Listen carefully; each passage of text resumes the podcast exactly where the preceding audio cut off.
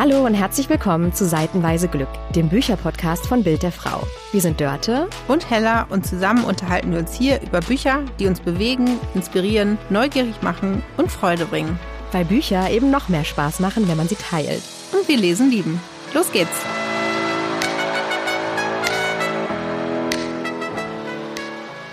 Herzlich willkommen zurück zu einer neuen Folge Seitenweise Glück. Wir sind wieder am Mikrofon und haben zwei ganz spannende Bücher für euch mitgebracht. Hallo, liebe Dörte. Hallo, liebe Hella, ich freue mich. Wir steigen direkt ein. Ja. Weil so, so geschwind, wie diese Bücher auch sind. Und zwar geht's heute um Fantasy. Mhm. Ja, um das vielleicht bisschen genauer noch zu sagen, New Adult Fantasy. Ja, und wir können noch einen Schritt weitergehen. Romantasy ist auch drin. Ja, also äh, ihr hört schon, liebe Zuhörerinnen, es ist ein relativ neues Genre, würde ich sagen.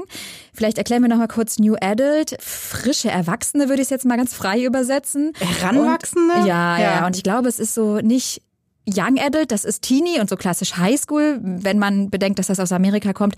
Das ist jetzt mehr so Anfang 20 bis Mitte 20, so eine Zeit, in der man sich findet. Ja, erste Lieben. Ja, also die ausprobieren, ja. solche, solche ja. Geschichten, ne? Spiel, ja, spielen damit rein. ihr Komm. wisst ja noch nicht, um welche Bücher es geht. ja. Wobei, wenn ihr aufgepasst habt, Ende letzter Folge haben wir es ja angesagt. Äh, erzähl doch mal, genau. äh, worum es geht. Heute. Also, wir widmen uns einem absoluten weltweiten Bestseller und zwar von Rebecca Jaros, Die Flammen geküsst Saga und der erste Band, Fourth Wing, den haben wir mal gelesen und besprechen ihn gleich. Und dazu gibt's noch Marie Niehoffs When the King Falls. Äh, das ist auch der erste Band einer. Also es gibt einen zweiten so. Ich weiß gar nicht, ob es eine ganze Reihe wird, aber auf jeden Fall gibt es schon einen zweiten, heißt The Queen Will Rise. Aber When the King Falls, das zweite Buch. Genau, haben wir gelesen. Und ich würde sagen, wir steigen einfach mal inhaltlich ganz flott ein. Oder wolltest du das nochmal sagen, weil du mich gerade so angeguckt hast? Nee, ja. ich wollte sagen so, ihr könnt nicht sehen, dass ich gerade große Augen gemacht habe. Aber du wirst sehen, äh, Dörte, also die Bücher haben mich schon beschäftigt. Vor allen Dingen, weil es auch meine äh, Fantasy-Premiere war. Ich habe mich immer mit jeder Faser meines Körpers dagegen gewehrt, weil ich immer dachte, ach, das ist nichts für mich. Ehrlich? Ja, ja? aber du weißt ja, bei mir muss es eigentlich möglichst real sein. Ja. Und ähm, ja, aber... Da bin ich umso gespannter, was du dazu zu sagen Vielleicht hast. können wir Aber den einen oder anderen dazu bringen, auch danach noch ja. Fantasy zu lesen. Und Hella noch nicht mal Harry Potter? Ach Gott, so weit gehen wir zurück. Ich weiß, dass ich die ersten zwei Bände, glaube okay, ich, gelesen habe. Also okay. Also ich bin bei, war bei Harry Potter. Nee. Ja, vielleicht jetzt. Ich weiß nicht. Aber ja. ich möchte auch später einen Harry Potter Vergleich ziehen. Okay. Weil ich okay. da was gelesen habe. Aber äh, wir, wir überschlagen uns ja. jetzt schon mit, mit Infos. Erzähl uns doch mal kurz äh, für alle, die Fortwing noch nicht gelesen haben, worum es geht. Genau.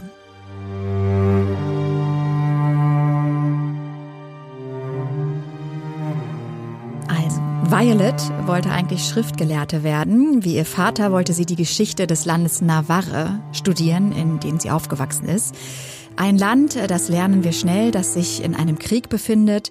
Und zwar gab es vor ungefähr zehn Jahren eine versuchte Rebellion und äh, seitdem schottet sich dieses Land ab. Es hat eine Schutzmauer, eine magische Schutzmauer hochgezogen, das ihre Grenzen bestimmt und sie vor Angriffen schützt. Sie haben das mit Hilfe von Drachen getan. Drachen nämlich äh, suchen sich ein Reiter, eine Reiterin aus. So sind die Kämpferinnen genannt, die diese Drachen dann reiten und auch ein bisschen bändigen können und geben ihre Magie an die Menschen weiter. Und so schaffen es die Bewohnerinnen von Navarre, äh, sich zu verteidigen gegen all das, was außerhalb ihrer Grenzen lauert. Und Violet ist aber eigentlich keine geborene Kämpferin. Wie gesagt, sie ist eher ein kleiner Bücherwurm, bis ihre Mutter, eine mächtige Generalin, ihr befiehlt, sie solle die Reiterprüfung ablegen.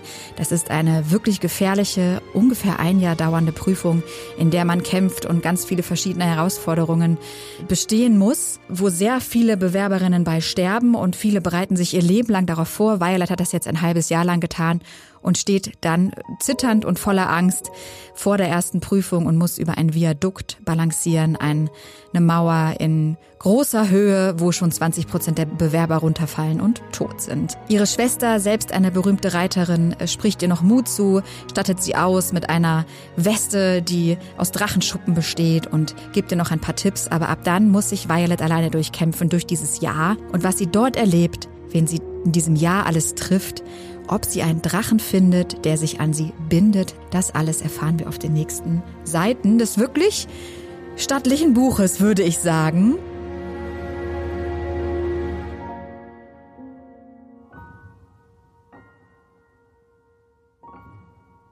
Hella, wie bist du in dieser doch wirklich fantastischen, magischen Welt mit allen möglichen geflügelten Wesen angekommen? Also erstmal muss ich sagen, wie viel Fantasie kann eine Autorin bitte ja. haben? Ja. Also krass, das Buch ist ja äh, komplex. Unglaublich. Wahnsinnig viele ja. Welten, die aufgemacht werden, ganz viele Figuren, Magie, dann Eigenschaften, die sowohl äh, Drachen als auch Menschen haben Fähigkeiten. Mhm. Wenn wir irgendwann mal mit Rebecca Jaros sprechen könnten, würde ich sie gerne fragen, ob sie nicht zwischendurch selber mal durcheinander gekommen ist, weil ich bin das tatsächlich, bis ich so reingekommen bin. Ich musste ein bisschen immer mal hin und her springen, tatsächlich, mhm. weil es eben sehr komplex ist. Aber ich glaube, das macht es auch gerade gerade aus, oder? Aber was fandest du da komplex? Sozusagen die Geschichte von Navarre oder die Personen, die äh, da eine Rolle gespielt haben? Oder ja, ja, ja so dieses Ganze. Man muss ja schon wissen, in welcher äh, Konstellation stehen denn jetzt die unterschiedlichen Menschen dort zueinander, weil wir natürlich ganz viel auch Feindschaften erleben und äh, lass dich besser nicht mit dem ein und pass auf hier und dann gibt's eine Geschichte, also was Geschichtliches um dieses Königreich und wer hat jetzt welche Stellung und so weiter. Was bewirkt jetzt diese Magie, dieser Zauber, diese Kraft? Das stimmt. Wo kommt das her? Welcher ja. Mensch kann wann, warum Magie und welcher nicht? Und vielleicht noch mal ganz kurz zur Info. Also was du meinst, sind diese Rebellionskinder, wie sie da genannt werden. Grausame Geschichte, weil deren Eltern Eltern haben diese Rebellion angezettelt, die dann zurückgeschlagen wurde. Und äh, die Kinder, ja, haben alle ein Rebellionsmal bekommen, so ein Tattoo und mussten zusehen, wie ihre Eltern hingerichtet ja. wurden. Und ähm, äh, ja, müssen alle zu dieser Reiterstaffel und da dann sozusagen das Land bekämpfen. Und da gibt es ganz viele Verbindungen auch, die dann da ja, bestehen. Ne? ne? Leute, die Rache nehmen wollen, Vergeltung üben wollen oder zumindest, ne, oder dann die irgendwie irgendwelche, wie, wie sagt man denn, Feindschaften. Dann mhm. gibt es natürlich auch viele Gefühle, ja. möchte ich mal möchte ich mal sagen. Das meine ich mit äh, komplex auf jeden Fall. Stimmt. Also man muss sich da so ein bisschen drauf, also ich musste mich zumindest darauf einlassen und ähm, habe es aber nicht bereut. Also ich ja. fand, man kann, es, konnte es richtig gut äh, lesen. Am Anfang dachte ich so, ab das gefällt mir. ähm, das fand ich aber ganz gut und ich hatte dann irgendwann da so ein bisschen äh, rechts und links äh, recherchiert und dann auch ähm, gelesen, dass Prime Video, dass da die Verfilmung plant tatsächlich ah. und es soll ja insgesamt fünf Bände geben. Zweite, der zweite Band Iron Flame ist schon erschienen im Dezember und ich kann mir das richtig gut als Verfilmung, also wahrscheinlich mega Schreit aufwendig. nach Verfilmung, ne? Ja, ja, also weil ja. es gibt ja auch äh, dann diese Drachen, auf denen die äh, Reiter, Reiterinnen sitzen und allein schon diese Szene, also ähm, Violet muss ja irgendwann auch mal auf einem Drachen sitzen und dann allein schon dieses, wie sie es schafft, da hochzuklettern. Ich glaube, das kann man das kann man sehr gut im Film darstellen, weiß ich nicht, weil das wird, glaube ich, sehr aufwendig, aber ähm, zeigen. Also ja. da freue ich, das würde ich unbedingt sehen. Total. Ja, und wie sie wieder runterkommt, ne? Ja. Also ich finde, das sind, also das Ganze ist aus der Perspektive von Violet erzählt. Wir lesen auch ganz viel ihre Gedanken und ich finde, das macht noch ein bisschen den Charme mhm. aus. Aber sie sagt immer, runterkommen muss sie, indem sie rutscht und versucht, seinen scharfen Dornen und Stacheln auszuweichen. Ich so, ouch, das könnte. Oder gut. wie der Drache so ein, ja so den, den sagt man Fuß, ja. den Fuß so nach vorne äh, macht, um ihr so eine Rampe zu bilden. Herrlich. Ja. Man muss wissen, Violet hat auch noch eine besondere Herausforderung. Nicht nur, dass sie ganz neu ist natürlich in dieser Reiterstaffel, sie muss alles lernen, sondern sie leidet auch am Ehlers-Danlos-Syndrom. Das bedeutet, sie hat äh, ganz schwache Knochen und Gelenke, kugelt sich das schnell aus, Knochen brechen leicht und äh, für sie ist es also deshalb umso schwieriger, da mitzuhalten, auch beim, bei diesem Kampftraining und so weiter. Und vor diesem Hintergrund natürlich nochmal mehr äh, krasse Geschichte, was ja. sie da alles leisten muss. Anstatt im Archiv zu sitzen, muss sie da jetzt irgendwie auf Drachen reiten. Absolut. Übrigens, die äh, Rebecca Jaros leidet an der gleichen Krankheit. Ach, okay. Mhm. Ah, ihre Kinder auch oder äh, einige ihrer Ach, Kinder spannend. tatsächlich auch. Ist schon spannend, dass auch ganz viele Autorinnen immer natürlich irgendwie wahrscheinlich gar nicht drum rumkommen was von sich selber auch in ihre Geschichten einzubringen. Ja, ne? ja. aber mhm. finde ich, also, weil sie überwindet, dass er mit aller, allen möglichen Tricks. Sie ist super wendig ja. und echt schnell und kann zum Beispiel gut Dolche werfen und sowas. Also solche Dinge, die ihr die Möglichkeit geben, den, den Gegner auf Abstand zu halten. Und was ich noch spannend finde, ist sozusagen, wie sie uns mitnimmt in ihre Gefühle, in ihre Welt. Mhm. Und das ist, finde ich, auch das Besondere an diesem Buch, dass wir diese Welt durch Violets Augen sehen. Und das macht das Ganze, finde ich, ganz modern und lässig, weil sie denkt sich halt manchmal auch, also sie, sie denkt einfach flapsig teilweise mhm. und das macht die Sprache dieses Buches aus und das finde ich wirklich ganz spannend, weil das ein bisschen eine neue Form auch von Fantasy ist, die ist nicht getragen mit und die Welten und sie umwandelten und er ne, nahm den großen Zauberstab und ein Donner fuhr herab. So ein bisschen, was so sonst auch in diese Fantasy-Welt ein bisschen alter, altertümliche Sprache auch ausmacht, ist da gar nicht so. Sie denkt manchmal oft so ein Arsch oder verdammt ist der heiß. Ja. Ne? So. Also ich finde, ja. das ist, äh, macht einen speziellen Charme aus.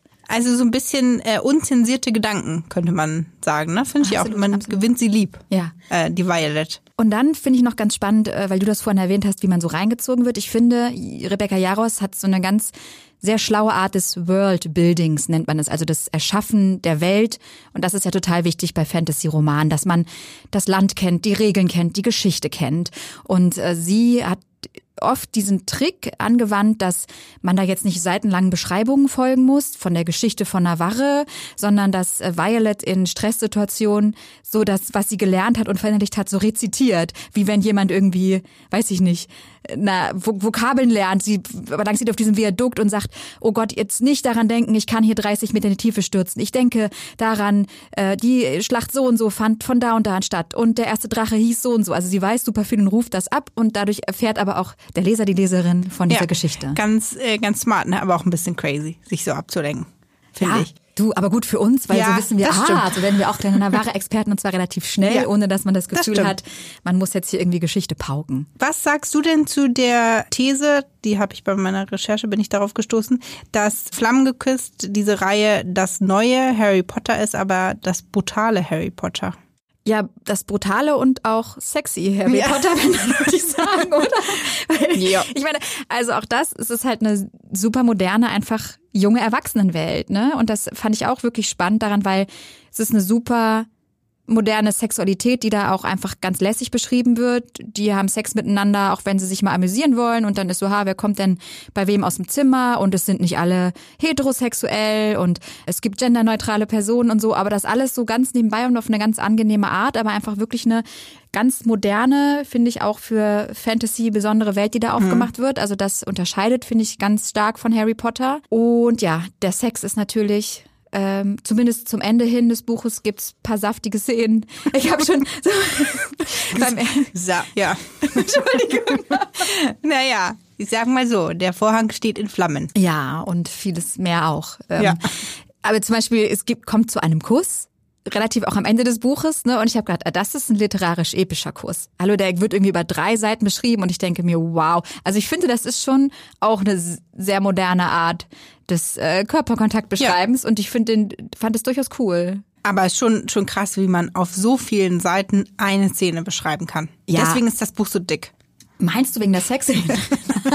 nee, so grundsätzlich. Und Sex und Kampfszene. Wird ja so wie, ja, die Kampfszene auch. Nee, es wird ja schon ausführlich auch äh, ja, alles irgendwie ja. da selbst auch so ein Flug auf so einem Drachen und ja, so. Ja, also ja. deswegen kann man sich auch die Verfilmung so gut vorstellen, finde ich. Aber auch da bin ich mal gespannt, ob dann sozusagen in den Verfilmungen der Sex so gezeigt, weil das wird dann wäre dann halt wahrscheinlich nicht mehr. Glaube ich nicht, glaube ich nicht, weil ja. das dann glaube ich also für Amerika nicht geht. Dann hat man auch eine andere FSK, ne? Das ja, ist ja immer. Das denke ich auch. Ja, genau. Aber trotzdem, also dann äh, für den Sex lesen und für die Flüge auf dem Drachen angucken. Hella, ich musste übrigens an einer Stelle lachen und an dich denken. Weißt du an welcher?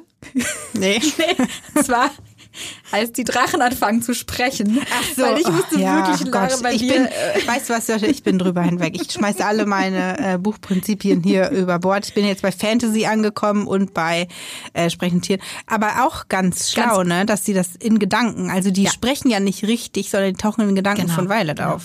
Und das auch auf eine sehr lässige Art und Weise, weil die teilweise auch diskutieren oder einer, ein Drache denkt oder sagt was und mhm. telepathiert was und Violet hört das im Kopf und kontert witzig und so. Also ich hätte nicht gedacht, dass ich Dialoge im Kopf zwischen äh, einer Drachenreiterin und einem Drachen als so amüsant empfinden mhm. kann. Ja. Aber nur ganz kurz zur Erklärung. Wir haben letzte Folge, haben wir über eine Frage der Chemie gesprochen. Gerne da mal reinhören. Und da gibt es einen sprechenden oder ja, beziehungsweise denkenden Hund. Hund. Und da haben wir drüber diskutiert. Und als jetzt der Drache anfing zu denken, dachte ich, uh, was da wohl heller zu sagen. Ja, aber ich fand die charmant. Also ich muss sagen, ich hätte auch nicht gedacht, dass ich mal denke, ach, Drachen sind ja irgendwie coole Wesen, äh, mit denen man gerne mal kuscheln kuscheln ja, würde. Aber das ist schon Stichwort cool. Also ich finde, es ist wirklich ein cooler, lässiger Fantasy-Roman ja. und ich kann wirklich gut nachvollziehen, dass das so dieses Neue daran ist, ja. was so viele Menschen und vor allen Dingen auch wahrscheinlich eine junge Zielgruppe fasziniert. Weißt du was, wir haben ein großes Problem. Erzähl. Und zwar gehe ich davon aus, dass die nächsten Bände ähnlich dick sind, also über 700 Seiten waren das, glaube ich. Ich guck noch mal kurz mhm. rein, ja, über 700 Seiten. Wann, wann lesen wir das? Ja. das wir, noch? wir müssen mal gucken, ob wir es nochmal besprechen oder wir machen ja. noch mal, sobald verfilmt ist, noch mal so ein extra. Ja, unbedingt. Ich denke, das wird noch dauern, äh, weil das wahrscheinlich auch ein bisschen aufwendiger ist, ja. wie wir schon gerade gesagt haben. Aber Ab, gut. Ja, ganz kurz zum Abschluss. Also du würdest schon gern zweites Band, also zum Abschluss dieses Teils. Ich würde weiterlesen, ja, ja. tatsächlich. Es ist ja auch ein krasser Cliffhanger, ne, zum Schluss. Genau wie bei When the King Falls. Ja, und bevor wir über diesen Roman sprechen, jetzt kommt einmal ganz kurz Werbung. Und jetzt könnte sie auch schon wieder vorbei sein. Gott sei Dank, denn wir müssen weiterreden ja. über When the King Falls von Marie Niehoff. Auch ein krasser Cliffhanger. Und da sage ich dir jetzt schon, liebe Dörte, würde ich gerne wissen, wie es weitergeht. Ja, ich auch. Ich habe die wildesten Theorien. Oh ja. Ja, aber die werde ich hier natürlich nicht äußern, weil dann äh, spoilern wir. Ich erzähle kurz, worum es geht und dann kannst du mir sagen, was du darüber denkst.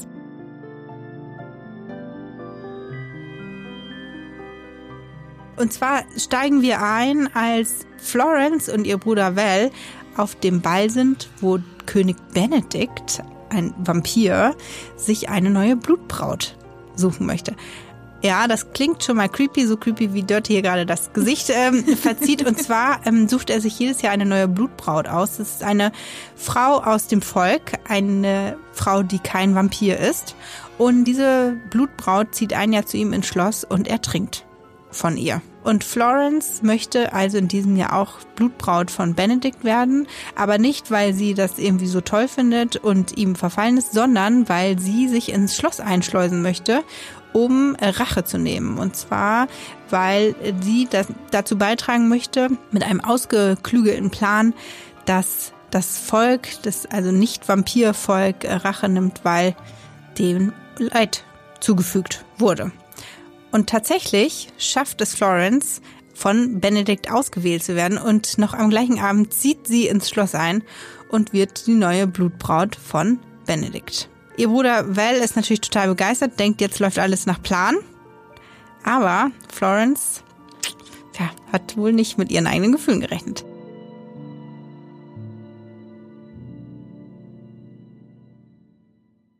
Und? Was sagst du? Ja, also ich habe gerade äh, bei Blutbraut das äh, Gesicht, äh, nicht Gesicht verzogen, aber es ist schon irgendwie ein Crazy brutales Konzept. Wort, ne? Ja. Also und ich, ja, aber klar, es ist halt auch eine brutale Welt, ne? Das Ganze spielt in London.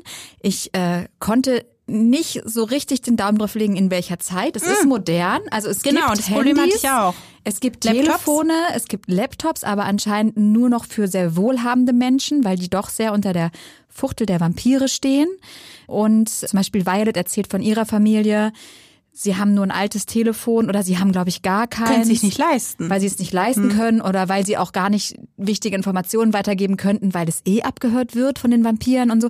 Also so ein bisschen, also es spielt in der Moderne, aber es ist eine zerfallene Moderne, kann man das so nennen? Ja, ich finde auch, weil es natürlich auch sehr altertümliche Strukturen dann auch immer gibt, ne, gerade so diese, diese Monarchie, wie du gerade schon angesprochen hast, dass es eben diese großen Unterschiede gibt. Ich fand aber tatsächlich, es war so ein, so ein klassischer Easy Read. Also man konnte das echt gut ja. äh, lesen, auch gut dabei abschalten. Und man hat sich auch relativ schnell an dieses Konzept der Blutbraut ähm, gewöhnt. Ja. Interessant, dass es wirklich also zehn Frauen können sich jedes Jahr auf diesen Ball um diese Stelle, ja. sag ich mal, bewerben. Auch eine interessante ähm, Rolle, die der Frau da zugeschrieben wird, ne? Ja. sich quasi so unterwürfig zu zeigen, aber natürlich, um, um dann auch Anerkennung zu bekommen, natürlich. Und bei Florence steht ja auch ganz klar Kalkül dahinter. Ja. Also das Ganze fängt ja an bei diesem Ball, wo die alte Blutbraut entlassen wird und die neue ausgewählt wird. Und die anderen zehn wollen das ja. Also sie beschreibt dann auch so ganz klassische Szenen auch aus der Perspektive von Florence. Äh, geschrieben, das Buch, und sie beschreibt, wie dann halt alle in weiß gekleidet die Blutbräute und wie dann jede versucht, mal die Aufmerksamkeit von Benedikt äh, so zu erhaschen und sie versucht es auch und äh, wählt den Trick, dass sie ihm was rüberschüttet, ein Getränk oder sowas kommt damit nicht so gut an. Also es ist so ein bisschen Tricky. so ein klassisches, ja. es buhlen alle so um seine Aufmerksamkeit. Er muss auch sehr gut aussehen und so wie ich mir das erkläre, weil das scheint ja jetzt kein toller Job zu sein. Ne? Also man muss dem König äh, da seinen Hals hinhalten und Florence denkt am Anfang, man muss ihm auch sozusagen ne, in, man muss in anderen Bereichen, man muss mit ihm ins Bett gehen. Das ist nicht so. Nicht so. Mehr spoilern wir auch nicht. Aber auf jeden Fall trotzdem krass, dass da zehn Frauen sind, die das gerne machen wollen. Und ich habe mir das so ein bisschen so erklärt, dass das wahrscheinlich mit dieser Anziehungskraft, dieser Erotisierung von Vampiren, die wir ja kennen aus der Literatur, auch zu tun hat, so diese Hingabe, dieses. So, ja, genau. Ne? Und vor allen Dingen, nur das ja die Möglichkeit ist, um auch mal so einen Einblick in diese Vampirwelt zu bekommen, ja. die man, wenn man quasi im im Volk lebt, äh, nicht bekommt. Und da ist ja auch ganz wenig bekannt, was so nach außen dringt. Ja. Das hat natürlich auch schon was Mystisches, so ein bisschen. Ne? Ich will mal hinter die, ja. hinter die Kulissen ja. im Schloss von Benedikt gucken. Und anscheinend ist auch der Schlossbereich und so Bereiche drumherum auch wirklich abgegrenzt von der Menschenwelt. Ja. Ne? ja. Und es scheint ja aber auch verboten zu sein für Vampire, Menschen zu überfallen und von ihnen zu trinken. Trotzdem passiert das anscheinend immer wieder. Und das ist das, was Florence sozusagen auch rächen möchte. Ne? Es gab genau. wohl einen Überfall auf ihren Bruder mhm.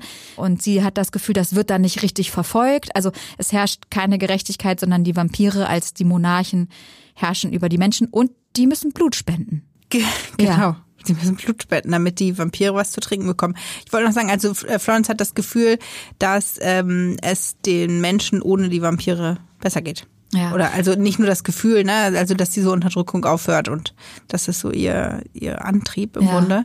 Ja, die müssen Blut spenden. Also ja, also ich finde und da hätte crazy. ich so ein bisschen, ich hätte da gerne noch mehr erfahren. Also wir haben gerade über das World Building gesprochen von Flammen geküsst mhm. und ich habe manchmal so gedacht. Ähm, ja, und was können jetzt Vampire und mhm. was macht die so mächtig? Und es gibt eher nur so Anspielungen wie, die Menschen wussten bis vor 500 Jahren gar nicht, dass Vampire existieren. Und ich hätte gerne noch so ein bisschen, ich hätte gerne noch so diese mystische Figur Vampir noch ein bisschen mehr aufgebaut gesehen. Also, weiß ich nicht, können die sich schneller bewegen? Sind die stärker? Also wir erfahren schon auch ein bisschen was, zum Beispiel, dass deren Macht abnimmt, kürzer die Nächte werden, richtig, ne? Mhm. Und dann zunehmend, je dunkler die Jahreszeit genau. ist. Und das fand ich zum Beispiel super spannend vom Konzept her, weil ja Vampire Geschöpfe der Nacht sind. Und klar, je länger die Nacht, desto mhm. mächtiger sind die. Aber so ein bisschen mehr über die Vampire und wie sehr die Mensch sein wollen und was die mögen und was die können, hätte ich gerne noch erfahren. Wie ging dir das? Ja, hier geht es vor allen Dingen mehr so um diese zwischenmenschlichen, zwischenvampirischen ähm, Beziehungen und weniger um dieses ja. Äh, Worldbuilding, was du gerade gesagt hast. Es ist in dem Fall mehr Romantasy. Ich finde auch, also beide laufen ja auch unter dem äh, Begriff Romantasy, aber ich finde äh, Marie Niehoffs äh, When the King Falls eindeutig mehr Romantasy. Natürlich bei Rebecca Jaros, ne, haben wir gerade schon gesagt, diese kommt diese Gefühlswelt und es gibt eben auch viel äh, Sex da drin. Aber bei Marie Niehoff hat es noch mehr Romantik. Ja, bei Romantik bei Rebecca Jauers. Ja, also die Liebesgeschichte, die sich bei When the King Falls von Marie Niehoff entwickelt, ist Haupthandlungsstrang. Genau. Und ich glaube, das ist dann wahrscheinlich auch einfach ganz klar gewollt und wahrscheinlich auch einfach eine Entscheidung der Autorin zu sagen, okay, ich gehe jetzt eher auf Liebe, zwar eine ungewöhnliche dann in dem Fall und auch in einer utopischen Welt und in einer Fantasiewelt und verzichte ein bisschen mehr auf Worldbuilding. Genau. Oder vielleicht kommt es ja auch noch, äh, vielleicht erfahren wir auch noch mehr im zweiten Teil. The Queen Will Rise. Spannend auf jeden Fall. Ja. Deutsche, wir müssen zum, äh, zum ja. Ende kommen. Wir können wahrscheinlich noch Stunden ja, äh, über diese beiden wirklich. Bücher sprechen. Genau, ganz spannend. Ich finde auch, man könnte ewig drüber sprechen, ne? Aber lass uns mal zum Abschluss kommen und zur Vergleichsfrage. Liebe Hella, in welcher Welt würdest du lieber Protagonistin sein? In der Flammengeküsst Saga, dem Iron Flame Band oder in When the King Falls? Bedeutet das, dass ich mich entscheiden müsste, ob ich Reiterin oder Blutbraut sein möchte? nee, das heißt okay. einfach nur, welche Welt Gut. dich ähm, einfach mehr interessiert und in welches dich mehr ziehen würde. Flammengeküsst, Fourth Wing, weil da natürlich viel mehr stattfindet. Ich möchte aber keine Reiterin sein um diese Frage aufzugreifen, sondern ich sehe mich eher in einer Bibliothek. klar bei den Büchern. Ja. Also ich hätte schon Bock, mal so einen Drachen zu reiten, aber ich würde auf keinen Gott, Fall das erste Jahr. Nein, ich würde aber auf keinen Fall das erste Jahr Verstehen. mich da durchkämpfen. Liebe Dörte, mhm. ähm, wenn du jetzt wählen müsstest, Vampir oder Drache, wem bist du jetzt mehr so zugeneigt? Wahrscheinlich mit Drachen, weil du ja gerne mal darauf reiten würdest, einmal. Einmal zumindest. Ja, aber so dieses also ich finde auch, weiß ich nicht, wenn wir ja mal an andere literarische Vorlagen denken, Interview mit einem Vampir. Mhm. Oder ich muss auch zugeben, ich habe zum Beispiel echt gerne Vampire Diaries gesehen, das ist so eine Vampirserie. Lief vor Jahren. Twilight. Twilight, ganz genau. Also das ist ja nochmal ein anderes Spiel. Also mhm. diese Anziehung, die Vampire ausüben können, die natürlich auch gefährlich ist und was natürlich dann auch sozusagen fragwürdig ist, warum man sich dann als Frau zu der Gefahr hingezogen fühlt und so. Aber die ist ja da und die sind ja auch alle immer sehr gut aussehend und sind geheimnisvoll und so. Also das, äh, diese Anziehung zu Vampiren kann ich schon ein Stück weit nachvollziehen. Okay. Falls ihr denkt, nee, Fantasy ist nichts für uns, dann hört jetzt mal in diese beiden Lesetipps. Lesetipp.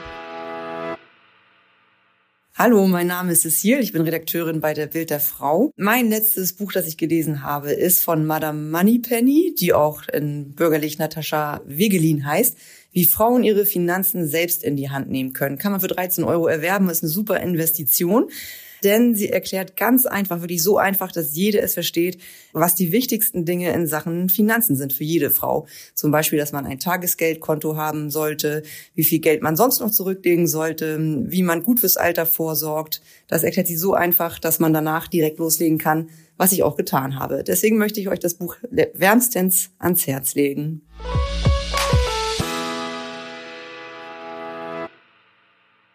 Hey, ich bin Annie Perker, ich bin Sängerin und habe gerade meine neue Single Lüg mir ins Gesicht veröffentlicht. Mein Lesetipp für euch sind auf jeden Fall die Psychothriller von Sebastian Fitzek, wie zum Beispiel das neue Buch Die Einladung, das wirklich ein wichtiges und ja heikles Thema behandelt, nämlich den Missbrauch in der Familie. Also nicht nur, dass es wirklich richtig spannend ist, die Geschichte von Maler zu erfahren und von ihrem Ausflug zu einem vermeintlichen Klassentreffen auf einer verlassenen Berghütte, finde ich es dazu unglaublich wichtig, auf solch ein großes Thema der Gesellschaft aufmerksam zu machen, weil es einfach viel zu oft totgeschwiegen wird.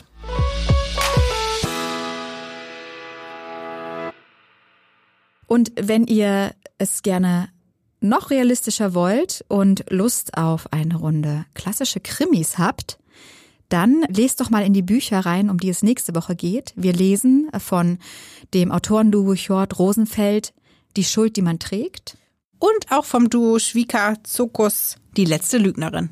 Ja. Ich bin gespannt. Ich auch. Und freue mich auf die nächste Folge, liebe ja, Dörte. Ich mich auch. Und wenn ihr euch auch drauf freut, dann schaltet sehr gerne wieder ein. Aktiviert die Glocke, dann verpasst ihr keine Folge. Genau. Bewertet uns gerne oder wenn ihr jemanden kennt, der diese Folge vielleicht gerne hören würde, leitet sie ihm einfach direkt weiter. Auch das ist toll.